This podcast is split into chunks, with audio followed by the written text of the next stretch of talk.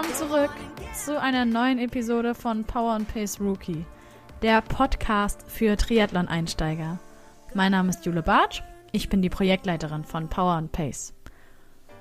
Heute habe ich die Ehre, den Jan Philipp Kraftschick, Kampfrichter der Deutschen Triathlon Union seit 2002, bei mir im Podcast begrüßen zu dürfen. Und er ist der perfekte Gesprächspartner für das heutige Thema, denn es wird sich alles um die Wettkampfregeln drehen. Das heißt, JP und ich führen euch heute durch so einen klassischen Wettkampftag. Was gibt es zu berücksichtigen am Check-in, bevor ich in die Wechselzone gehe, bis hin zu, gibt es noch Regeln zu beachten, sobald ich die Ziellinie überquert habe. All das und viel mehr erklärt Jan Philipp mit viel Geduld und sehr detailliert, sodass ihr perfekt vorbereitet für euer Do-it-yourself-Event aus dieser Episode rausgeht. Wie immer freue ich mich riesig, dass ihr auch heute wieder eingeschaltet habt und wünsche euch jetzt unfassbar viel Spaß mit dieser neuen Episode.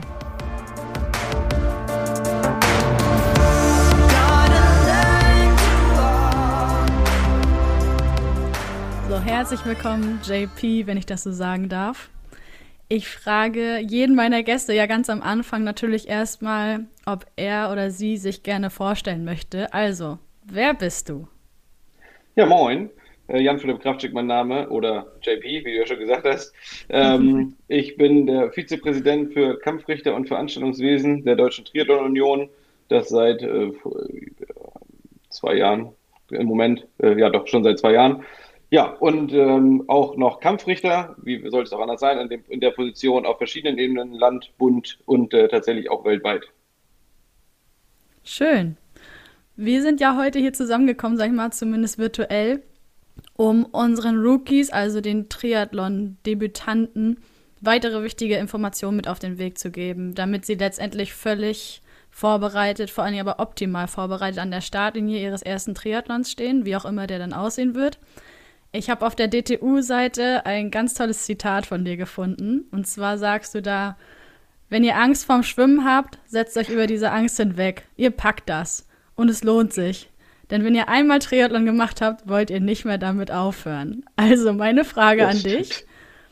Wie war deine erste Erfahrung im Triathlon? Woran erinnerst du dich, was bei deinem ersten Triathlon ganz besonders war?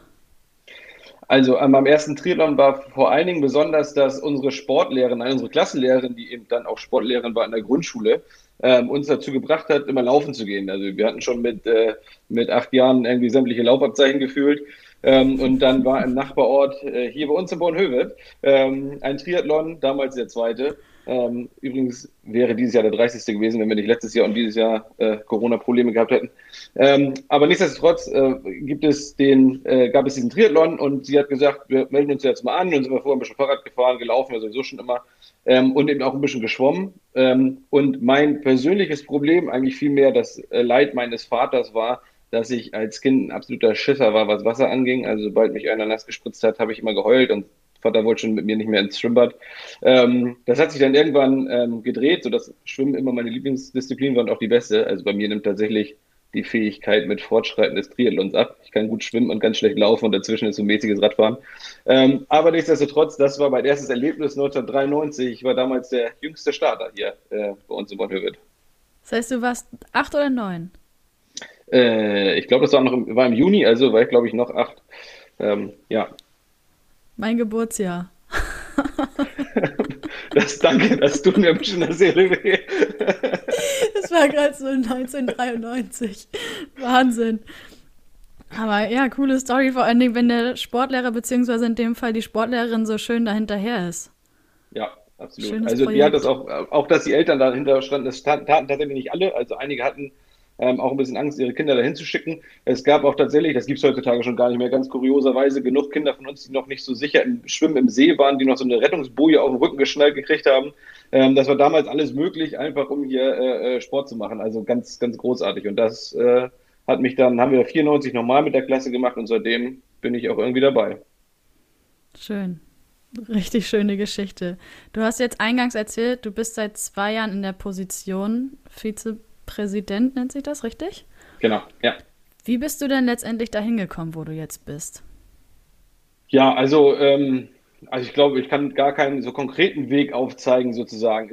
Ich habe eben Triathlon gemacht, nicht auf einer Leistungsebene, sondern tatsächlich auf einem äh, auf einer Ebene Volkstriathlon aus Spaß, Spaß am Training, Spaß am Triathlon.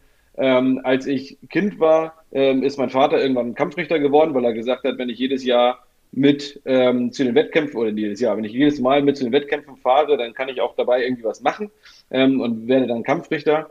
Ähm, ist dann auch 1998 Mitglied der Technischen Kommission geworden. Das sind die fünf, ich sag mal, Regelhüter in Deutschland, die das, sich das Regelwerk ausdenken. Klingt ein bisschen spektakulärer als es ist, die natürlich die Vorgaben von überall nehmen, aber die das Regelwerk hüten. Ähm, so, das hat mich irgendwie interessiert und bin dann, als ich äh, 18 war, auch Kampfrichter geworden. Ähm, Landeskampfrichter, dann irgendwann die Aufstieg zum Bundeskampfrichter. Das sind die, die so bei deutschen Meisterschaften und so weiter in, in, eingesetzt sind bei der Bundesliga.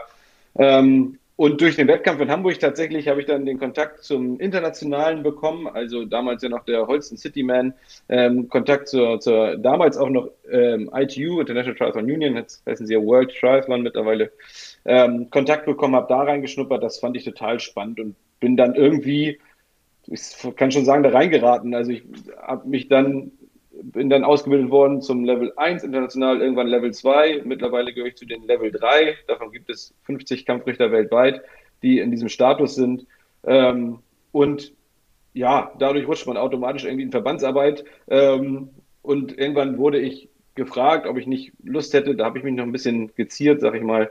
Ähm, und dann hat es mich doch gepackt. Und ähm, muss sagen, dass ich noch, noch überhaupt nicht bereut habe, dass ich übernommen, das übernommen habe. Wir haben so viele spannende Projekte ähm, in der Pipeline so viele spannende Projekte umgesetzt und das macht unglaublich viel Spaß ähm, mit ganz vielen Leuten drumherum. Also ähm, meine Hauptaufgabe ist oftmals die Koordination, ähm, Projekte umzusetzen. Also ähm, ja, wie gesagt, so ist dann irgendwie der Weg. Also wie gesagt, ich, kann, ich könnte nicht gerade nicht sagen, ich bin da dreimal rechts abgebogen und dann war ich einfach mal Vizepräsident. Das hat sich einfach so ergeben. Ah, spannende Geschichte. Das heißt, ich habe hier genau den richtigen am Mikrofon für das, was wir heute vorhaben. Und zwar möchte ja. ich mit dir darüber sprechen, welche Regeln es vor allen Dingen am Wettkampftag oder eigentlich nur am Wettkampftag zu berücksichtigen gibt. Und ich habe mir überlegt, wir ziehen das ganz visuell auf und stellen uns vor, heute ist der große Tag, der erste Triathlon findet statt vor allem für unsere Rookies dann, wenn es irgendwann möglich ist, dass Events stattfinden, der allererste offizielle Triathlon. Und ich nehme die Rolle der Athletin ein. Du bist, wie soll es anders sein, der Kampfrichter auf der Veranstaltung. Ich habe jetzt das Auto geparkt, mein Fahrrad dabei, meine Startunterlagen habe ich selbstverständlich auf direktem Wege abgeholt. Wie soll es anders sein? Und komme jetzt an den Wechselgarten. Mhm. Was erwartet mich hier vor allen Dingen als Triathlon-Rookie? Worauf muss ich hier achten? Ähm, ja, also ich erwarte erstmal, wenn du Pech hast, eine kleine Schlange, ähm, weil der Check-in durchgeführt werden muss. Ähm, dort werden dann auch die Kampfrichter, die immer gut erkennbar sind, äh, stehen und ähm, ja, führen den Check-in durch. Das heißt, sie schauen, ob das Equipment regelkonform ist.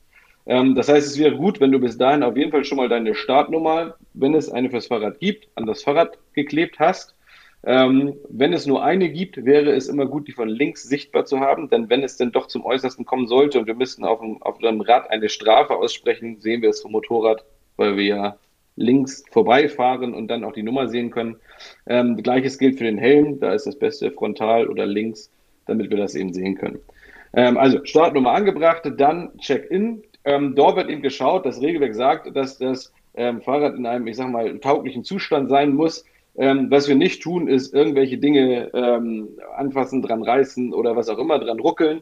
Ähm, es kann sein, dass gefragt wird, dass man einmal die Bremsen anzieht, um zu schauen, ob der, dass der Bremsweg nicht zu weit ist. Wir sehen in der Regel auch, wenn einer beim, beim Reinbauen des Vorderrades zum Beispiel vergessen hat, die Bremse wieder zuzumachen, ähm, sodass, sodass es eben da, das ist dann mehr eine Hilfestellung ähm, und schauen, ob sonst an dem Rad alles in Ordnung ist. Keine messerartigen Speichen zum Beispiel. Also ähm, es gibt da, ähm, das ist mittlerweile schon fast ähm, antiquiert, ähm, ähm, äh, Hersteller mit äh, scharfen Carbon-Speichen. vier auf jeder Seite, die man nicht nutzen darf. Also die, die sind einfach verletzungsträchtig.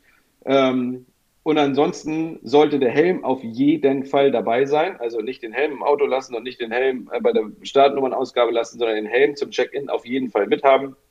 Und am besten schon auf dem Kopf und geschlossen, ähm, weil nämlich auch dort der Kinnriemen des Helmes darf natürlich nicht irgendwo am Bauchnabel hängen, dann können wir uns den Helm sparen, ähm, sondern da wird eben geschaut, dass der Helm auch vernünftig sitzt. Und sollten wir irgendwie einen Verdacht haben, weil der Helm von außen schon deutlich mitgenommen aussieht, ähm, dass er kaputt sein könnte, bitten wir auch, den Helm abzunehmen, dass wir reinschauen können. Ähm, der soll natürlich heil sein, also sowohl von außen wie von innen. Und ähm, tatsächlich ist es da auch nicht so, dass man sagt, hier ist nur ein bisschen, bisschen Styropor rausgebrochen oder hier ein bisschen Kunststoff angebrochen. Hm, das ganze Ding hat eine Statik, das also hat ein einen Sinn und da ist auch tatsächlich alles dran sinnvoll. Äh, von daher muss er auch unbeschädigt sein. Ähm, ja, das schauen wir uns im Grunde alles einmal an. Ähm, und dann geht es im Grunde auch schon in die Wechselzone. Alles klar. Gut, das heißt so zwei, drei Sachen, auf die ich hier achten muss als Athletin. Dann habe ich es geschafft, bin erfolgreich eingecheckt im Wechselgarten, richte meine Wechselzone ein. Gibt es hier irgendwelche Regeln, an die ich mich zu halten habe? Ja, die wichtigste ist, der Wechselplatz darf nicht markiert werden. Ähm, also, äh, wenn wir jetzt ins, ins etwas ähm, ambitioniertere Lager gucken, die, die ihre Schuhe pudern, die verlieren immer unglaublich viel Puder auf dem Weg zu ihrem Schuh, ähm, sodass man das vielleicht doch für eine Markierung nennen, äh, halten könnte. Das wird von uns dann auch einfach weggewischt. Also solche Dinge ähm, ja, dürfen nicht sein, aber ich darf jetzt auch keine Fähnchen, Luftballons, äh, Pfeile auf dem Boden oder was auch immer haben. Das heißt, ich sollte den Weg eben zwei, dreimal abgehen, um es mir auch einzuprägen, wo mein Fahrrad ist, gerade bei einem großen Wettkampf, äh, bei einer großen Wechselzone. Ähm, es, Handtuch auf dem Fußboden jetzt, also eins, wo ich jetzt nicht sage, das ist eine, eine super Markierung, wo man die Füße drauf abtrocknen kann, ist in der Regel in Ordnung. Ähm, worauf ich auf jeden Fall achten muss, ist, dass ich nicht tausende Sachen, also im Sinne von Taschen und Koffern und was nicht alles mitnehme. Die, der Platz ist in der Regel relativ begrenzt. Also ich habe am Rad auch nur das, was dort benutzt wird und was dort sein sollte. Ähm, das sind in der Regel Radschuhe, vielleicht irgendwie eine Brille. Wenn einer jetzt unbedingt Radhandschuhe anziehen möchte, soll er es gerne tun. Ähm, irgendwie, wenn ich mir ein Trikot überziehe, das Trikot, die Startnummer, ganz wichtig, die trage ich nämlich nicht beim Schwimmen unterm Neoprenanzug und auch nicht ohne Neoprenanzug, also erst recht nicht ohne Neoprenanzug. Ähm, das heißt, die kann ich dort oder habe ich dort deponiert und auch noch eine Besonderheit in der Regel, der Fahrradhelm muss offen sein. Das heißt, ähm, er muss mit offenem Kinnriemen am Fahrrad sein. Ähm, das hat den Sinn, dass er eben nicht einfach so über den Kopf gestülpt werden kann, sondern dass er eben mit offenem Riemen da liegt und ich wirklich äh, gezwungen bin, ihn auf den Kopf zu setzen und vernünftig zuzumachen. Damit man sich nicht den Helm so quasi in Gänze über den Kopf stülpen kann, sondern dass man wirklich gezwungen ist, den Helm aufzusetzen und den Kinnriemen auch zuzumachen. Ist jetzt eine Regel, die nicht unbedingt aus dem Amateurbereich kommt, sondern eher aus dem Profibereich, die sich da auch wieder ein paar Sekunden sparen wollten. Ja, klar, gibt Sinn. Ich habe tatsächlich eine Verständnisfrage. Also ich meine, für mich glücklicherweise ähm, nichts Neues mehr, wäre traurig, wenn doch. Aber woran liegt das oder woran ist das begründet, dass man seinen Wechselplatz nicht markieren darf? Ähm, also im Grunde ist es, ist es, hat es damit zu tun, dass da gleiches Recht für alle gilt. Sprich, ich ähm, laufe da rein, schaue, wo mein Platz ist. Also ich präge mir das ein. Das hat auch was mit, mit dem Rennenablauf zu tun. Ähm, es hat aber vor allen Dingen damit zu tun, dass eine Wechselzone unglaublich vollgestellt würde, wäre der Wechselplatz markiert. Also wir beide stellen uns da jetzt vielleicht eine relativ einfache Markierung vor, aber da kann ich sicher sagen, dass die Kreativität der Athleten ähm, ungeahnt ist. Ähm, also da ist wirklich alles Mögliche. Also, wenn Athleten das probieren, ähm, und das tun sie in der Regel nicht in böser Absicht. Also, ich will ja, ne, ich möchte jetzt nicht den Tenor rüberbringen, der böse Athlet und wir tollen Kampfrichter, sondern wenn Athleten sowas tun, tun sie das in der Regel, weil sie eben den Wechselplatz finden möchten, aber tun es mit sehr viel Kreativität und wir haben da wirklich schon Luftballons, die dann, wenn ein bisschen Wind aufkommt, dann schlagen sie den nächsten ins Gesicht oder also alles gesehen. Ähm, und im Grunde ist es einfach nur, weil es tatsächlich auch zum Rennen gehört, an seinen zu wissen, wo ich hin muss. Das ist auch so ein bisschen, ich sag mal, Rennen taktisch. Wo habe ich da meinen Platz? Wie will ich da hin? Ähm, was ist der beste Weg dahin? Ähm, sodass das im Grunde der, der Grund dahinter ist. Also der Grund ist tatsächlich, ich würde es mal, um es kurz zu machen, Sicherheit, weil es einfach, weil wir sonst so eine Regel hätten, wie es ist dann erlaubt, wenn es nicht mehr als drei Quadratzentimeter hat und nicht mehr als fünf Meter hoch ist. Also es wäre tausend Seiten Bibelpapier, auf die wir drucken müssten, wie diese Markierung auszusehen, aussehen darf. Alles klar. Ja, okay, gut, das verstehe ich gut. Okay, das heißt, ähm, ich habe mein, meine Wechselzone natürlich jetzt nicht markiert. Bin soweit bereit. Ähm, alles steht, ich bin umgezogen. Alles, was ich zum Radfahren und zum Laufen benötige, liegt entsprechend bereit. Die letzten, aber vor allem die wichtigsten Informationen an sich bekomme ich an der Wettkampfbesprechung. Richtig. Welche Besonderheiten zeichnet die denn aus und warum ist es so wichtig für Teilnehmer und Teilnehmerinnen an der Wettkampfbesprechung tatsächlich auch teilzunehmen? Also die Wettkampfbesprechung ist in der Tat äh, unabdingbar für jeden Athleten. Und zwar unabhängig davon, ob ich den Wettkampf das erste Mal mache oder das 35. Mal. Also nicht nur Triathlon im Allgemeinen, sondern auch genau diesen Wettkampf. Ähm, bei der Wettkampfbesprechung werden zwei Dinge im Grunde getan. Das eine ist in der Regel nochmal das Durchgehen der ähm, Strecken, also nochmal dann vielleicht auch vor Ort, also ein Streckenplan im Netz ist ja mal alles schön, kann man sich vorher alles anschauen. Ich sehe die Schwimmstrecke ungefähr, die Radstrecke, aber dann wird es mir nochmal sozusagen direkt gezeigt. Das ist aber der kleinere Teil von dem, was daran wichtig ist. Der viel entscheidendere Teil ist, dass tagesaktuelle Informationen mitgegeben werden. Sei es, ähm, manchmal ist vielleicht doch noch eine Baustelle nicht rechtzeitig weg oder es gibt irgendwo eine Straßenverengung oder ähm, wir haben festgestellt, wir haben irgendwo vielleicht noch mal ein paar Schlaglöcher, die, wo, wir, wo wir eine Straße verengt haben und deswegen und dafür ähm, ähm, äh, äh, sag schon, Hütchen aufgestellt haben. Oder ähm, es manchmal, wenn, wenn das der dritte Wettkampf am Tag ist und ich habe eine Kurve, wo schon drei Leute gestürzt sind, dass man sagt, seid da bitte besonders vorsichtig. Ähm, also, dass man auch die Erfahrung aus dem Tag mitnimmt. Ähm, das sind wirklich die, die tagesaktuellsten und nicht die Tages-, sondern die wirklich minutenaktuellsten Informationen, die man zu diesem Wettkampf bekommen kann. Ähm, und als Rookie sollte man sich vor allen Dingen auch ähm, ähm, ja, für sich mitnehmen, dass das nochmal ein bisschen Nervosität nimmt, weil einem wirklich nochmal diese ganze, das ganze Drumherum, das ganze Setup erklärt wird und man auch nochmal Fragen stellen kann. Ähm, von daher, also ganz integraler Bestandteil und da eben hauptsächlich wegen der aktuellsten Informationen, die man zur Strecke an der Stelle bekommen kann. Okay, das heißt, jetzt als nächstes stünde ja der Schwimmstart an. Und soweit ich mich erinnere, vor allen Dingen bei einem relativ großen Wettkampf, ist es dann auch immer die Diskussion, also ich weiß nicht, inwiefern das unsere Rookies dann betreffen wird, aber Neo, ja oder nein? Wovon hängt das ab? Äh, von der Wassertemperatur. Ähm, ob ein Neoprenanzug äh, äh, angezogen werden darf, hängt immer davon ab, wie warm das Wasser ist. Also ab einer gewissen Obergrenze, es kommt auf die Strecke an und auch darauf an, welches, welche Athleten da im Start sind, ab einer gewissen Obergrenze, die bei Amateuren auf der Volksdistanz jetzt in der Regel, also bei uns in Norddeutschland zumindest, nicht so schnell erreicht wird. Ähm, das hängt damit zusammen, dass man einfach vermeiden möchte, dass der Körper überhitzt. Ähm, also, wie gesagt, das ist einfach eine reine Frage der Wassertemperatur. Und es kann auch manchmal sehr, sehr frisch werden. Ob mit oder ja. ohne Neo, so viel zu meinen Erfahrungen. Das ist Gut. so richtig. Aber zurück zum Wettkampf. Jetzt bin ich wirklich optimal vorbereitet. Ne? Dem Start steht nichts mehr im Wege. Ich schnapp mir meine Badekappe, Schwimmbrille. Badekappe weiß ich von den Wettkämpfen, die ich bisher gemacht habe, gibt es eigentlich immer vom Ausrichter welche. Richtig. Äh, und wenn es welche gibt, müssen auch genau die getragen werden. Ähm, das hat auch im Grunde zwei Gründe. Ähm, das eine ist ein Sicherheitsaspekt, weil in der Regel der Ausrichter leuchtende Farben verwenden wird. Ähm, und das zweite ist ein wirtschaftlicher, wenn da ein Sponsor drauf ist, sollte auch in Szene gesetzt werden. da aber auch schon, also der Trend geht so ein bisschen dahin, sich die Badekappen zu sparen, weil in der Regel Athleten genug äh, Badekappen schon in ihrem Vorrat haben und weil es einfach absolut, ein absolutes Nachhaltigkeitsthema ist. Es ist ein Wegwerfprodukt. Es wird ganz oft nach dem Wettkampf einfach nie wieder verwendet und es, es ist Gummi, Plastik, Gemisch. Ähm, die sind in Tüten verpackt. Ähm, also auch da geht der Trend im Sinne der Nachhaltigkeit dahin, dass gar keine mehr gestellt werden, sondern eben der Veranstalter sagt, bitte bring mir eine, bring eine mit, die folgende Spezifikation hat, also in der Regel eben eine leuchtende Farbe zum Beispiel. Ähm, aber auch wenn man jetzt die vom Veranstalter trägt, wenn es besonders kalt ist, kann man auch seine eigene darunter tragen. Das ist kein Problem. Man muss halt nur als oberste Badekappe die des Veranstalters haben. Alles klar. Gut, die habe ich natürlich jetzt dabei, beziehungsweise im besten Fall habe ich die schon auf, begebe mich zum Schwimmstart. Wie läuft dieser Schwimmstart jetzt ab und ähm, worauf habe ich als Athletin oder als Athlet zu achten, bevor es losgeht?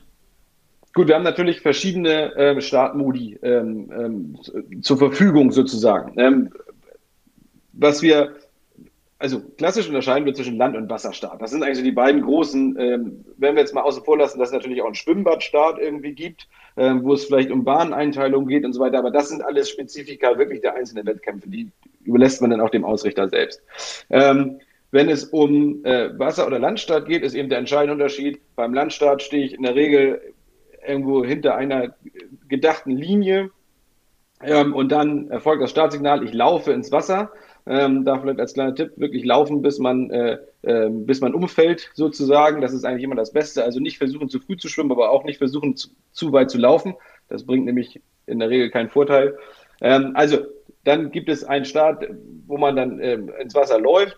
Beim, ähm, beim Wasserstart ist es halt so, dass man auch entweder an einer tatsächlichen Schwimmleine ist, die dann mit dem Startschuss hochgezogen wird, oder aber auch ähm, hinter so einer gedachten Linie, ähm, bei der dann gesagt wird, so bleibt bitte dahinter und dann erfolgt der Startschuss und man schwimmt los. Ähm, unter dem Rookie-Aspekt würde ich äh, sagen, ist der Wasserstart der etwas ähm, einfachere, weil natürlich während des Reinlaufens schon das ein, der eine oder andere Ellbogen ausgefahren werden könnte. Jetzt hoffentlich nicht im illegalen Bereich, aber das ist natürlich so ein bisschen, also ein bisschen hakeliger ist es wohl. Ähm, aber das sieht tatsächlich, finde ich, immer alles spektakulärer aus, als es ist. Die wenigsten äh, Regelverstöße gibt es tatsächlich an dem Punkt, weil alle nur noch darauf fixiert sind, ins Wasser zu kommen und oder irgendwie in Schwimmlage zu kommen und loszulegen.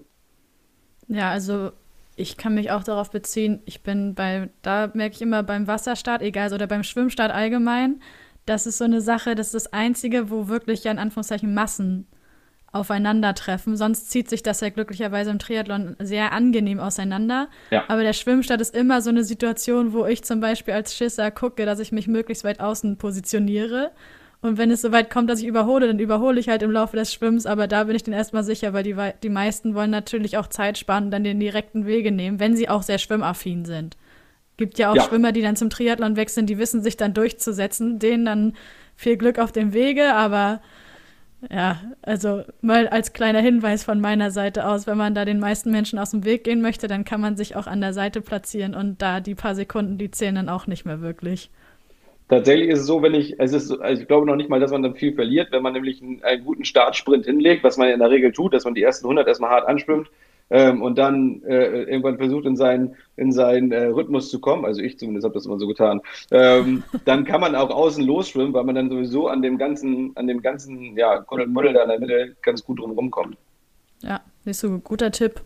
Am Anfang einfach ein bisschen powern, weil das, das erspart einem, glaube ich, vieles. Auch Rangeleien. Ja.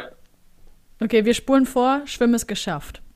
Ja, wobei, Jetzt. über Schwimmen habe ich noch eine Sache, was Na, wichtig ist, wo wir gerade ja. von Rangeleien sprechen. Also, was ich natürlich nicht darf, ist im Wasser um mich schlagen, auch wenn mir der andere, der oder die andere unglaublich auf den Senkel geht. Ähm, also, alles das, was in Richtung, äh, ich sag mal, Tätigkeiten geht, und da mache ich jetzt mal den Blick sozusagen zu den, zu den, zu den Profis. Das ist da gerade eins der größten Themen, nämlich was da alles an der Boje so fabriziert wird von den Athleten untereinander. Ähm, da geht es von Unterwasserdrücken, Neoprenanzug aufziehen, ähm, äh, ins Gesicht schlagen. Also das, das ist eine Sache, die wir Kampfräder gerade sehr, sehr ähm, eng überwachen an den Bojen, inklusive Videoaufnahmen und so weiter. Und es wird sogar über Drohneneinsätze diskutiert und da, also jetzt gesagt Profilager.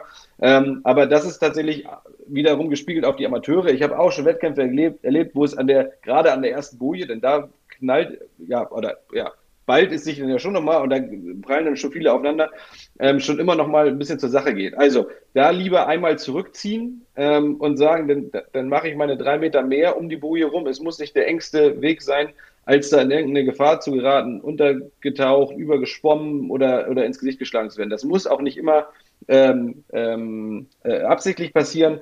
Äh, wenn es absichtlich passiert, ist es natürlich sofort eine Disqualifikation, also sogar ein sofortiger Ausschluss äh, ist eine Tätigkeit. Ähm, aber nichtsdestotrotz, also im Schwimmen bitte Zurückhaltung üben. Das ist die kürzeste Disziplin, das ist die kürzeste Zeit, die man im Wettkampf verbringt, sozusagen. Da gewinnt man keinen Wettkampf bei. Ja, ja, ich habe auch schon einiges erlebt. Also glücklicherweise blieb mein Kopf oft ähm, erspart, aber so die Kombination Kopf und Schwimmbrille sind ja auch manchmal so eine Sache, ne? Wenn du dann einen drauf kriegst. Unangenehm. Ich wurde mal von einem Brustschwimmer an der Hüfte zur Seite geschoben. so völlig aus dem Nichts. das ist natürlich, also ehrlicherweise ist das in mehrerlei Hinsicht irgendwie frustrierend. Ja, vor allen Dingen im besten Fall hast du deinen Rhythmus und auch ungefähr eine gerade Linie, ne, wenn es gerade gut gelingt und dann kommt einfach ein Zwei-Meter-Typ als Brustschwimmer neben dir und ja. und schiebt dich weg. Es war auch, ich wusste im ersten Moment überhaupt nicht, wie mir geschah. Ich dachte, gut, der macht das auch nicht mit Absicht im besten Fall, ne? Und selbst wenn, hat er einfach mehr Manpower wortwörtlich als ich, um, das, um sich rauszunehmen, mich da zur Seite zu schieben. Aber ja, gut. Bin unfallfrei ins Ziel gekommen, das war die Hauptsache in dem Moment. Und es tat ja auch nicht weh. Es war einfach eher nur erschreckend. Also, dass, ich glaube, also, dass man sich da mal ein bisschen näher kommt und das jetzt nicht in dem, in, dem, in einem amorösen Sinne, ist äh, äh, sicherlich irgendwie, äh, also ich glaube, das, das, bleibt einfach gar nicht aus. Es gibt so ein paar Sachen, die mich persönlich eher geärgert haben, deswegen bin ich da auch vielleicht ein bisschen empfindlich.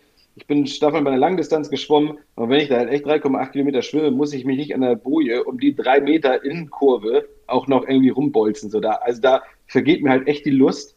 Ähm, also, ja, weiß ich nicht. Dafür habe ich genug Zeit. Dann muss ich halt einfach einmal die Woche mehr schwimmen gehen, dann brauche ich nicht klopp meine Boje. So, das ist, also, da weiß ich nicht. Und deswegen bin ich da auch so, also wenn das ein Kampfrichter sieht, dass da einer äh, wirklich zuschlägt oder auch irgendwas tut, dann ist das eine ganz klare Strafe. Okay, also wenn wir uns jetzt ganz kurz noch beim Schwimmen aufhalten, kurzer Einschub.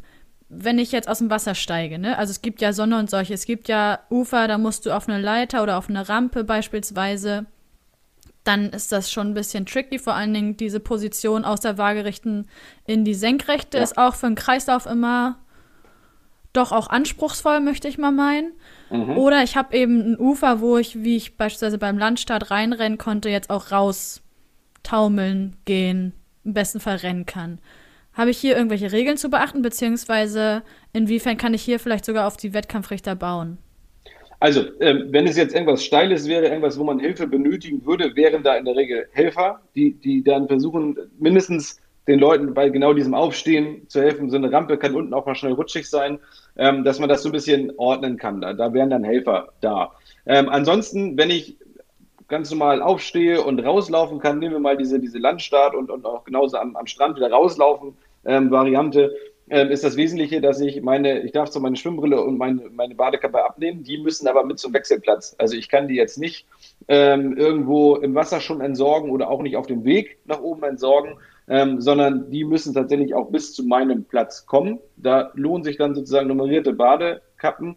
Ähm, wenn die natürlich, wenn ich die hinterher einsammeln und sehen kann, wer alle seine Badekappe schon entsorgt hat, da jetzt will ich jetzt keine Angst machen. Wir sehen schon, ob das jemand ähm, vorsätzlich tut oder ob die einfach aus der Hand fällt. Also wir laufen jetzt nicht jedem, jeder einzelnen Badekappe hinterher, aber es ist schon deutlich erkennbar, ob das jetzt jemand tut. Und was gerne unter Amateuren gemacht wird, ist das dann schon mal Mutti, Vati, Oma, Opa, Onkel, Tante, Freund, Freundin am Wegesrand in die Hand zu drücken. Auch die haben damit nichts zu tun.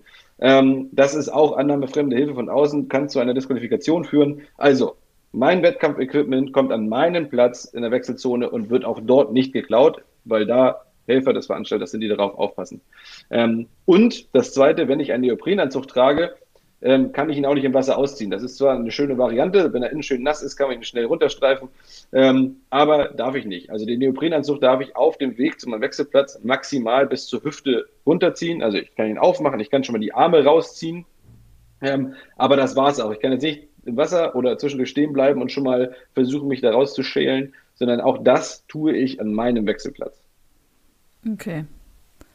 Das war nochmal wichtig. Das heißt, wir gehen jetzt mal davon aus, ich habe es als Rookie unfallfrei aus dem Wasser geschafft.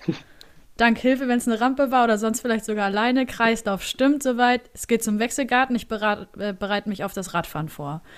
Ähm, unter anderem kommt jetzt meine Startnummer zum Einsatz. Ob jetzt an Sicherheitsnadeln oder an einem Startnummernband, sei mal dahingestellt. Das mal ähm, im Hinterkopf behalten. Ich erinnere mich daran, dass als ich meine ersten Wettkämpfe gemacht habe und Schwierigkeiten hatte, aus meinem damals Badeanzug zu kommen, um meine Sportklamotten anzuziehen, dass mein Papa schon bereit war, mir zu helfen. Der war schon auf dem Weg quasi und dann doch von einem anderen Athleten gebeten wurde, davon abzusehen.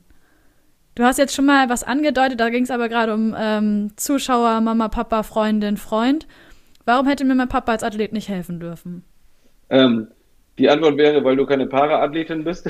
Also, äh, Para, Parasportler haben Helfer, haben sogenannte Händler, die bei sowas helfen.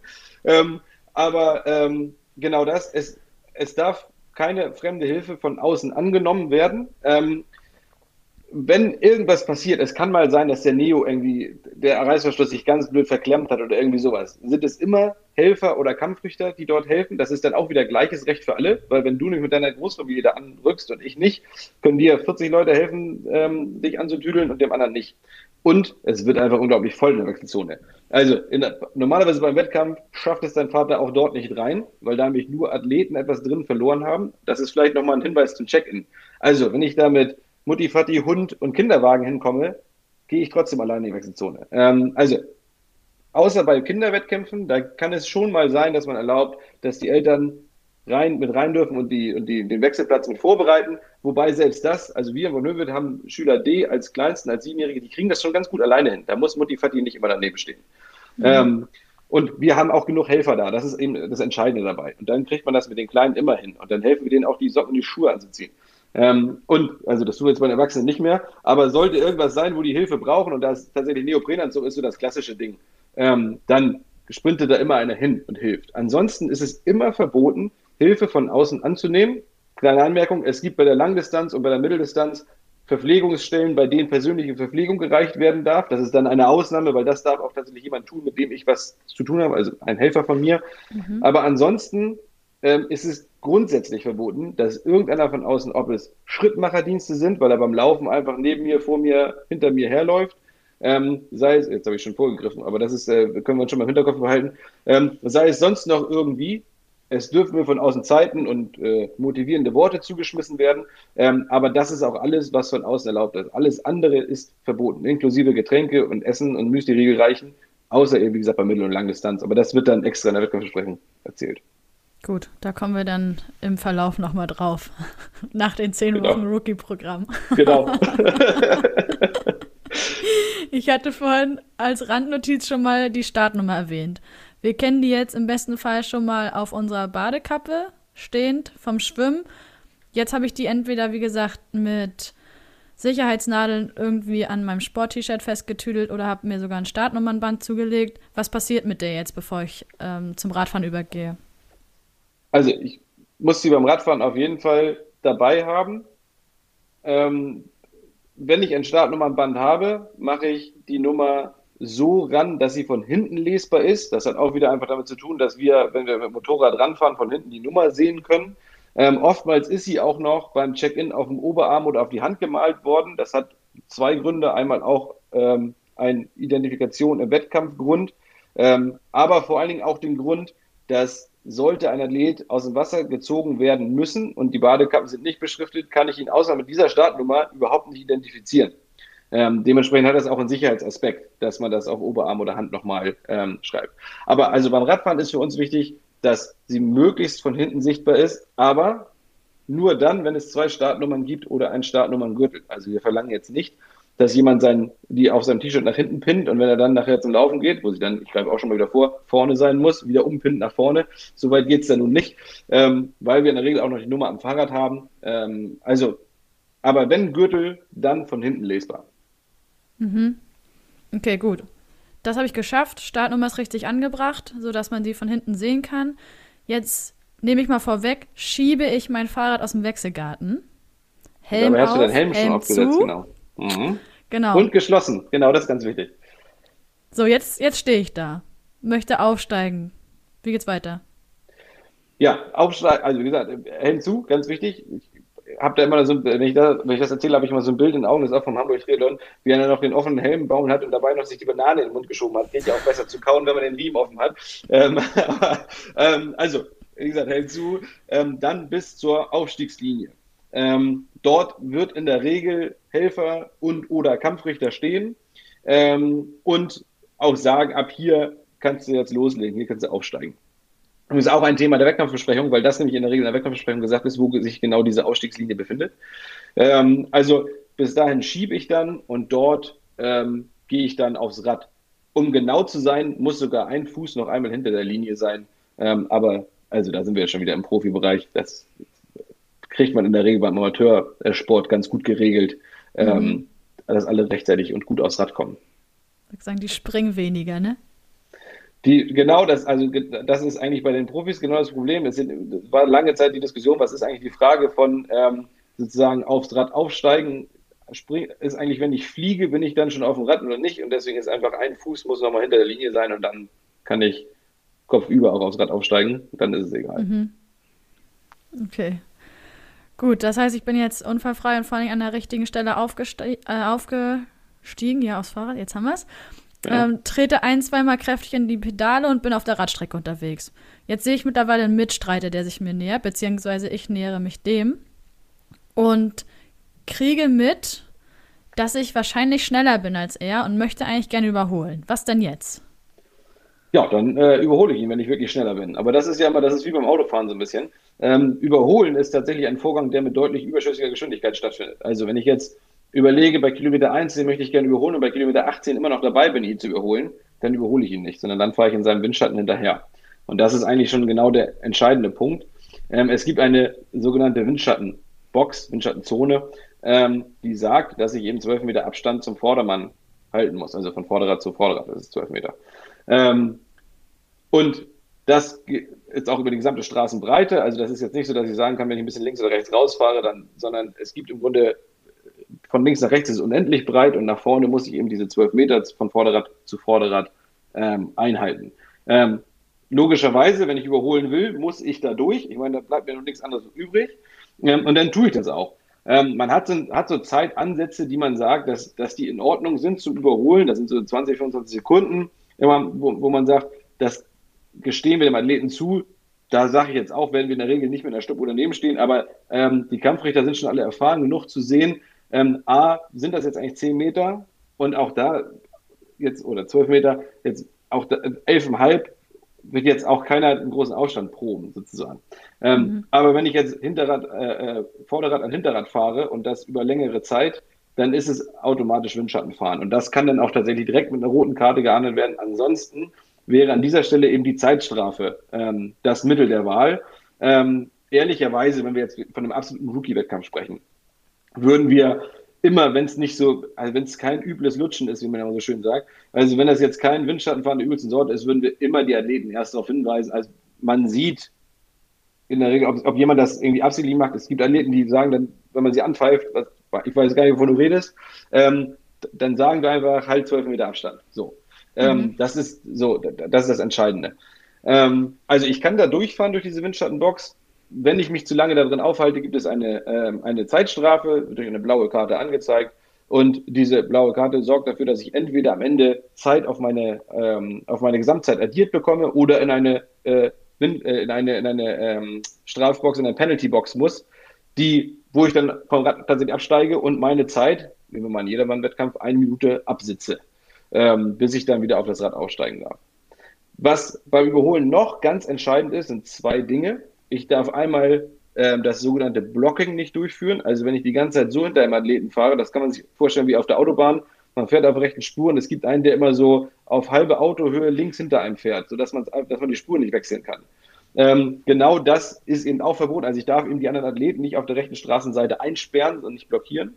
Ähm, und ich kann natürlich auch nicht überholen, sagen, super, jetzt bin ich vorbei, ziehe wieder nach rechts und werde erstmal langsamer. So, dann bin, bin ich zwar per se nicht mehr in der Windschattenbox, sondern mein Hintermann, der sich eigentlich zurückfallen lassen müsste dann. Und da sind wir bei dem Thema, überholen heißt, ich bin auch wirklich schneller.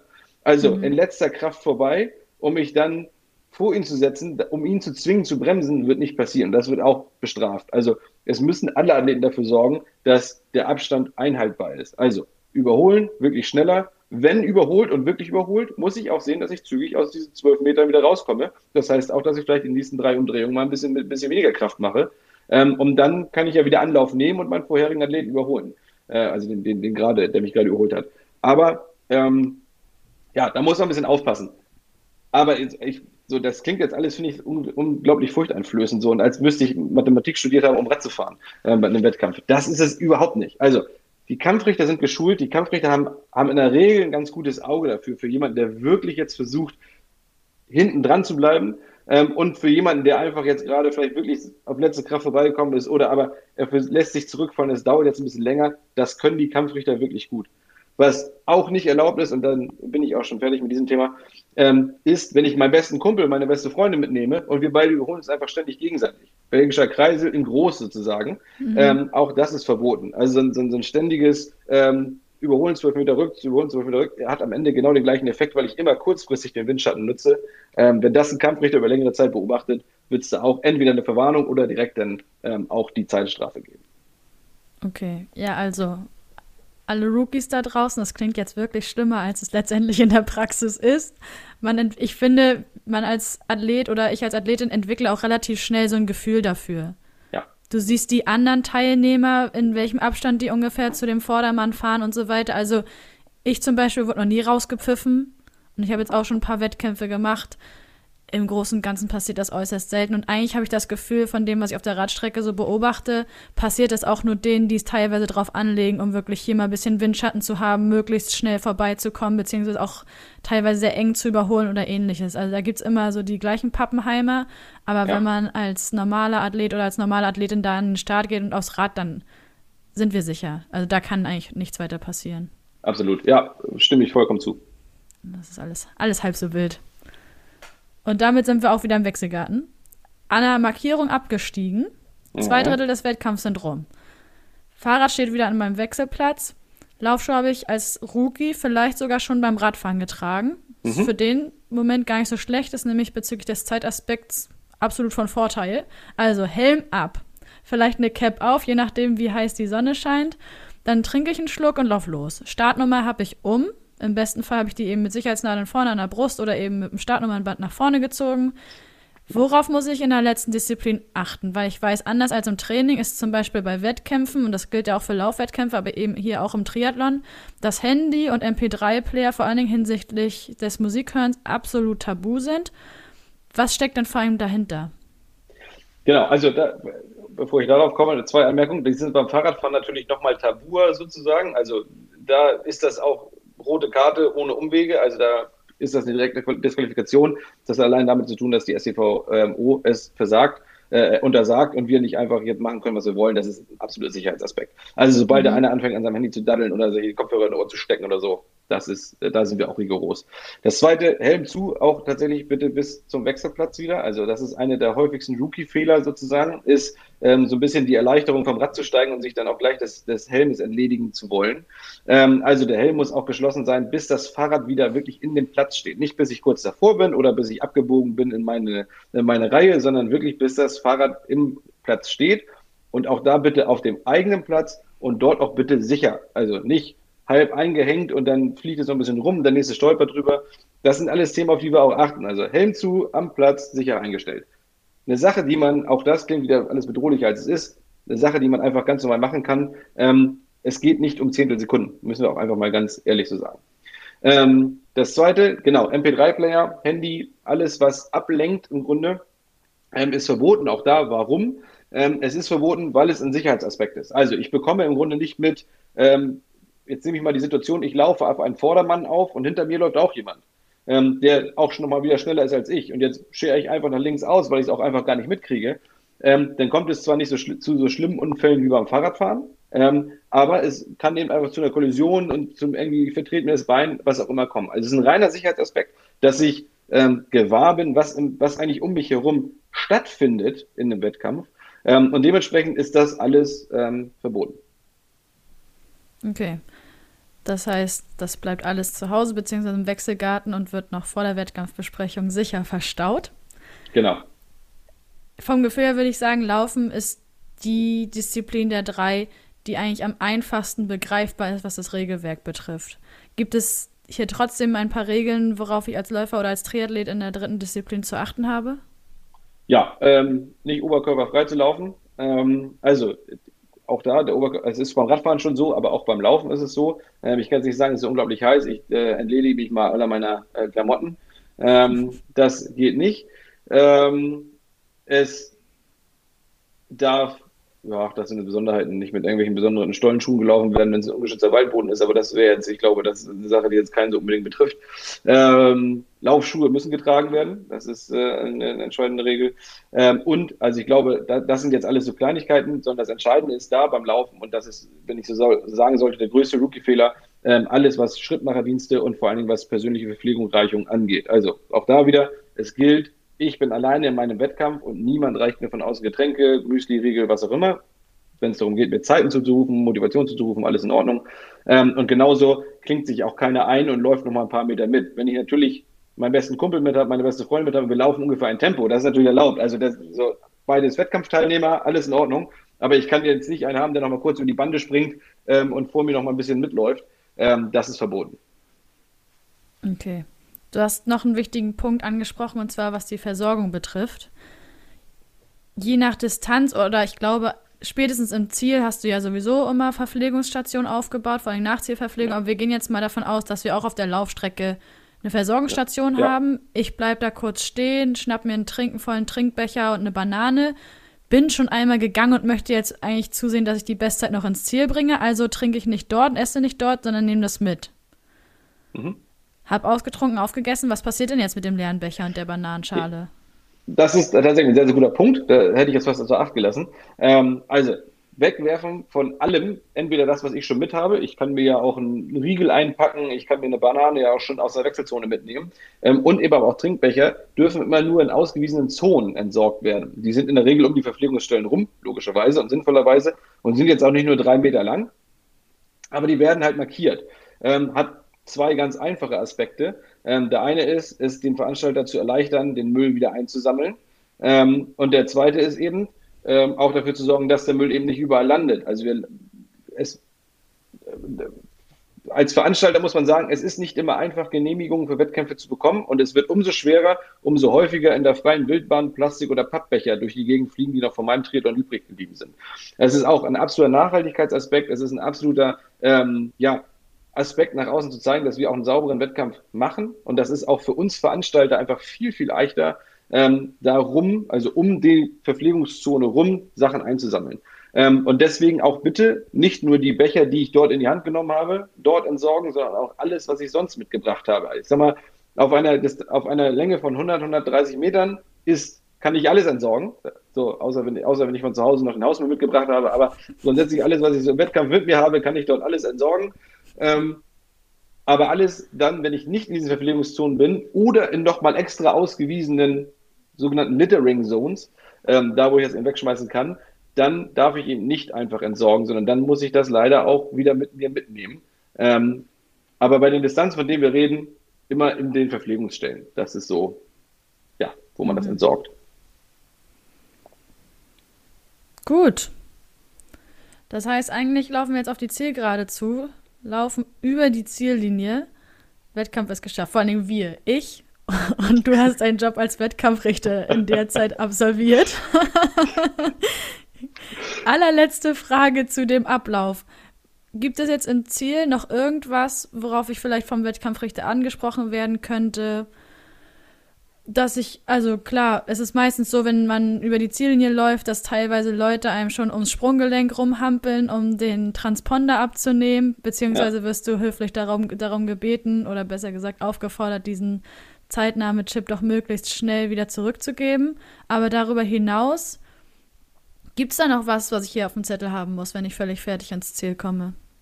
Ähm, also es wäre ganz gut, wenn man sich nicht mitten auf die Ziellinie legt, um kurz auszu, ähm, sich kurz auszuruhen, sondern dass man da auch wirklich sinnvoll aufrecht weitergeht, bis in der Regel zu dem Punkt, wo einem die äh, Zeitnahme-Chips abgenommen werden, vielleicht auch eine Medaille überreicht wird.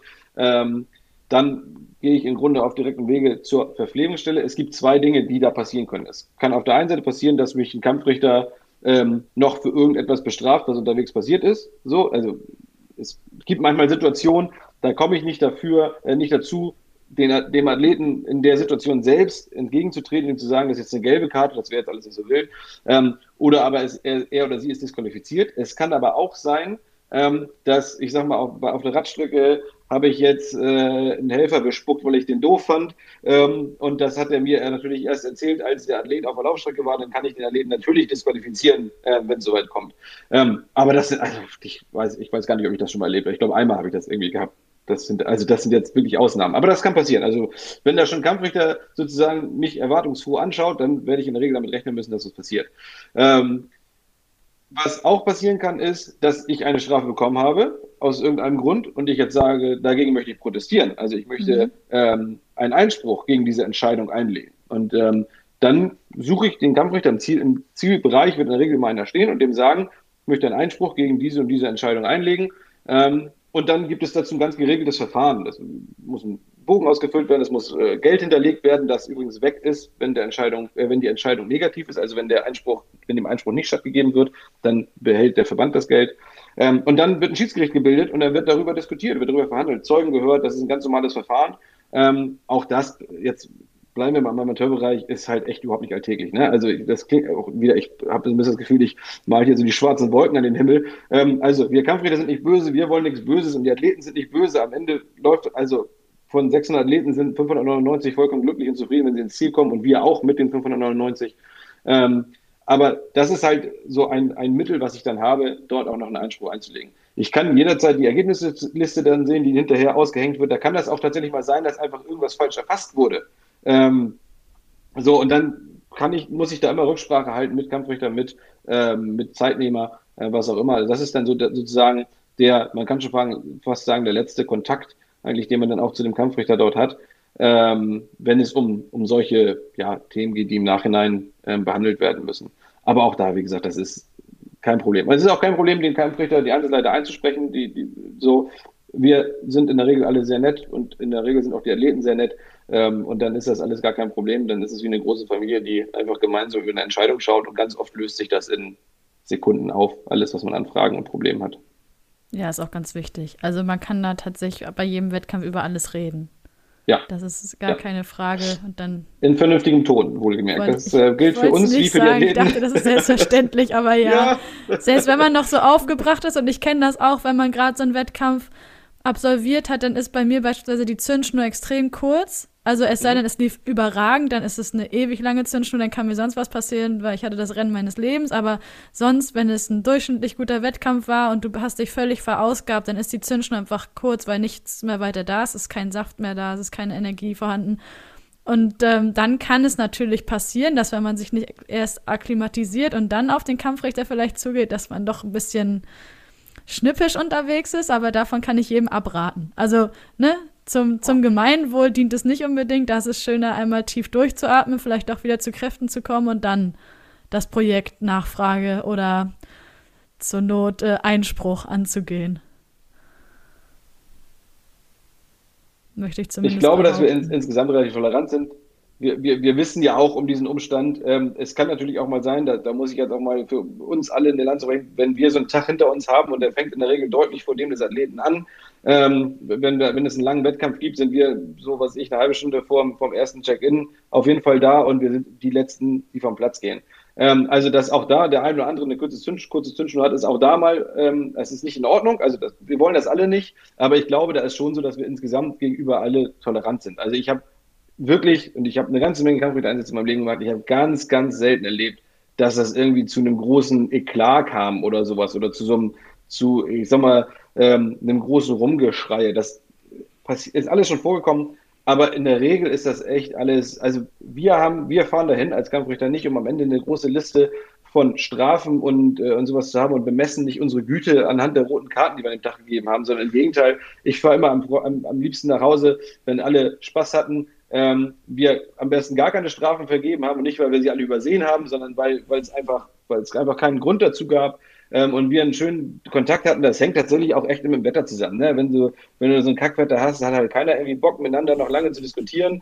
Ähm, mit strahlenden Sonnenschein, alles, dann, dann ist das eine super entspannte Geschichte.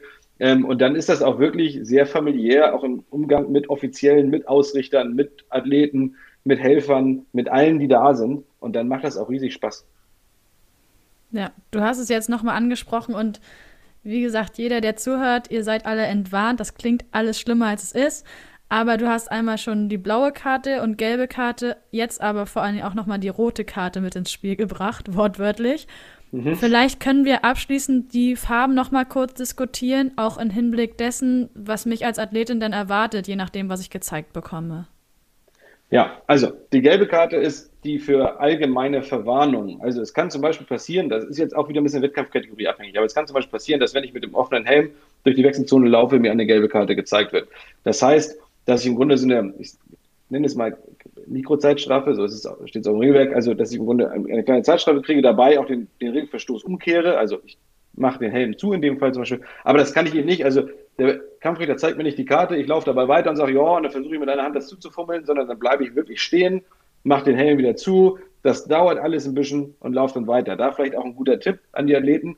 In dem Moment zu diskutieren, ist vor allen Dingen für einen schädlich, nämlich für den Athleten, weil der Wettkampfrichter Zeit hat.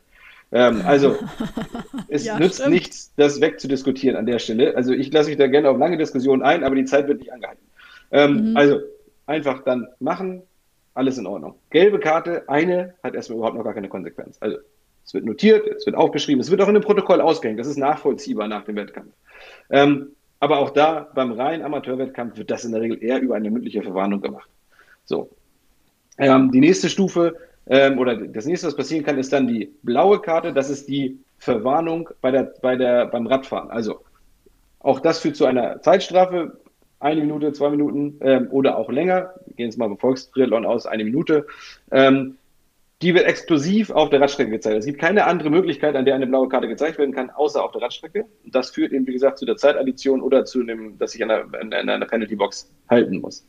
Ähm, und die rote Karte ist dann die, die natürlich für die besonders schweren Regelverstöße ähm, ist. Also, äh, ich habe irgendwo abgekürzt und habe den Weg nicht dort wieder aufgenommen, wo ich musste. Das ist noch vom Laufen, wo wir gerade, wo ich da gerade drüber spreche. Sollte es mal so sein, dass äh, äh, ich aus irgendeinem Grund wie wollen wir jetzt nicht weiter erörtern, die Wettkampfstrecke irgendwo verlasse, habe ich die Wettkampfstrecke auch genau an der Stelle wieder aufzunehmen. Also ich kann ja nicht sagen, und wenn ich schon mal hier mit einem Busch stehe, kann ich auch einfach auf der anderen Seite rauslaufen, dann spare ich mir 200 Meter. Mhm. Irgendwie logisch, aber so ist es. Also wenn ich sie mal verlasse, muss ich auch da wieder zurück, wo ich sie verlassen habe. Ähm, tue ich es nicht, ist das zum Beispiel eine rote Karte, schwere Regelverschüsse oder was ich vorhin schon sagte, beim Schwimmen haue ich einen um oder wie auch immer. Oder aber, ich nenne es mal für sogenannte Wiederholungstäter. Wenn ich nämlich Verwarnungen sammle, ähm, wir sind nicht ganz so strikt wie im Fußball, bei uns ist die dritte, die dazu führt, aber auch da gilt eine Kombi aus Gelb und Blau. Also mhm. Helm offen, ähm, dann, keine Ahnung, äh, ist ja noch ein, zu früh aufgestiegen äh, und dann auch noch Windschatten gefahren. Das kann dann durchaus auch zu einer Disqualifikation führen. Ähm, aber ich, also drei habe ich, das ist mir noch nicht häufig vorgekommen. Aber da muss man eben schauen, ähm, beziehungsweise es können auch zwei sein, also da gibt es unterschiedliche äh, Regelungen, aber nichtsdestotrotz eine Sammlung von Strafen, so nennen wir es mal, kann eben auch zu Rot führen. Ähm, passiert nicht so häufig. Ähm, ansonsten ist eben die Disqualifikation ähm, die, die rote Karte. Es gibt noch eine Sache, die darüber hinausgeht, das ist der sogenannte sofortige Ausschluss. Das ist dann, wenn ich wirklich tätlich werde und Tätigkeit irgendwie auf jemanden losgehe, jemanden schlage, dann ist der Wettkampf für mich auch beendet. Also bei einer Disqualifikation ist er für mich per se nicht beendet. Ich darf ihn immer noch fertig machen ähm, ähm, und habe dann das Recht dagegen Einspruch einzulegen. Ähm, beim sofortigen Ausschluss ist das Recht verwirkt und wird auch in der Regel zu, an die Disziplinarkommission übergeben, dass da eine Sperre für Wettkämpfe, für die nächsten Wettkämpfe für eine gewisse Zeit ausgesprochen werden kann. Ähm, aber das, also, da, so weit wollen wir nur alle nicht kommen, dass es auch sowas passiert hier. Ja, toi, toi, toi, das, das will keiner, ehrlich gesagt. Und nee. ich möchte mal behaupten, das ist auch relativ schwer. Ja, also, also man muss ich, schon reingehen in den Wettkampf und sich vornehmen, das zu schaffen. Ich hab's, ich hab's, ich habe noch nie jemanden sofort aus, sofort aus dem Wettkampf ausgeschlossen, kann ich auch ehrlich so sagen. Rote Karten kann ich auch tatsächlich sagen, dass das auch jetzt nicht Unmengen sind.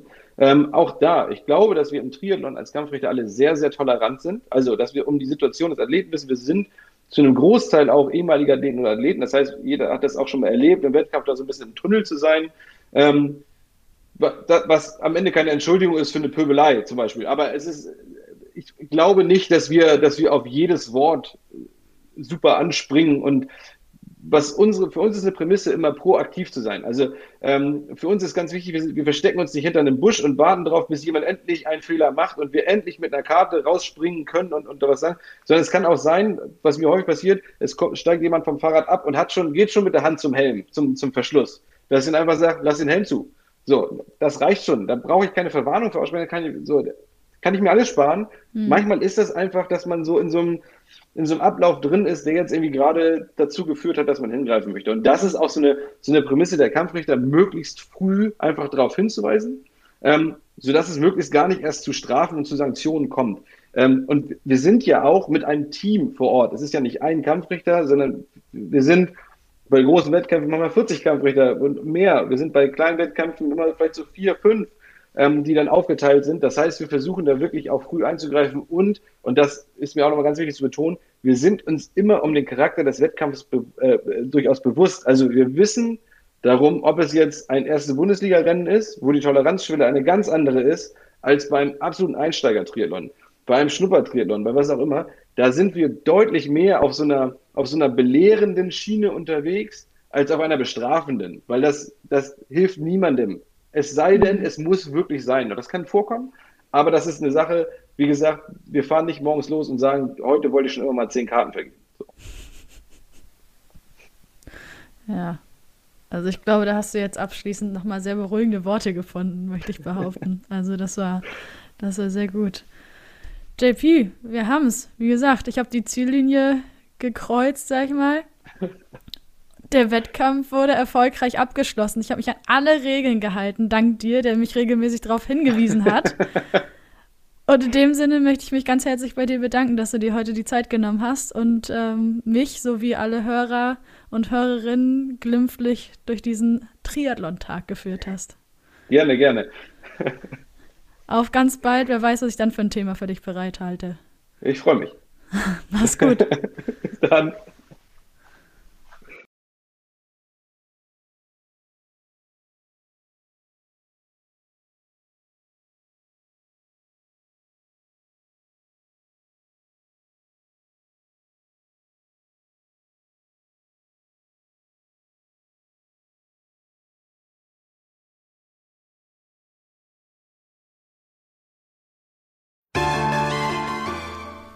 Das war das Gespräch mit Jan-Philipp Kraftschick von der DTU über die Wettkampfregeln. Und ich hoffe, ihr konntet hier einiges mitnehmen. Vielleicht war euch die eine oder andere Regel schon bekannt, aber jetzt habt ihr einen sehr guten Einblick erhalten können in den Ablauf des Wettkampftages und was ihr wann zu berücksichtigen habt, damit ihr ohne Zeitstrafe, ohne Ermahnungen ins Ziel kommt und vor allen Dingen dabei den Triathlon-Wettkampf in vollen Zügen genießen könnt. Genauso hoffe ich, konntet ihr dieses Gespräch mit JP genießen. Wie ich anfangs schon sagte, ich hatte viel Spaß und hoffe, dass es euch ähnlich viel Spaß gemacht habt.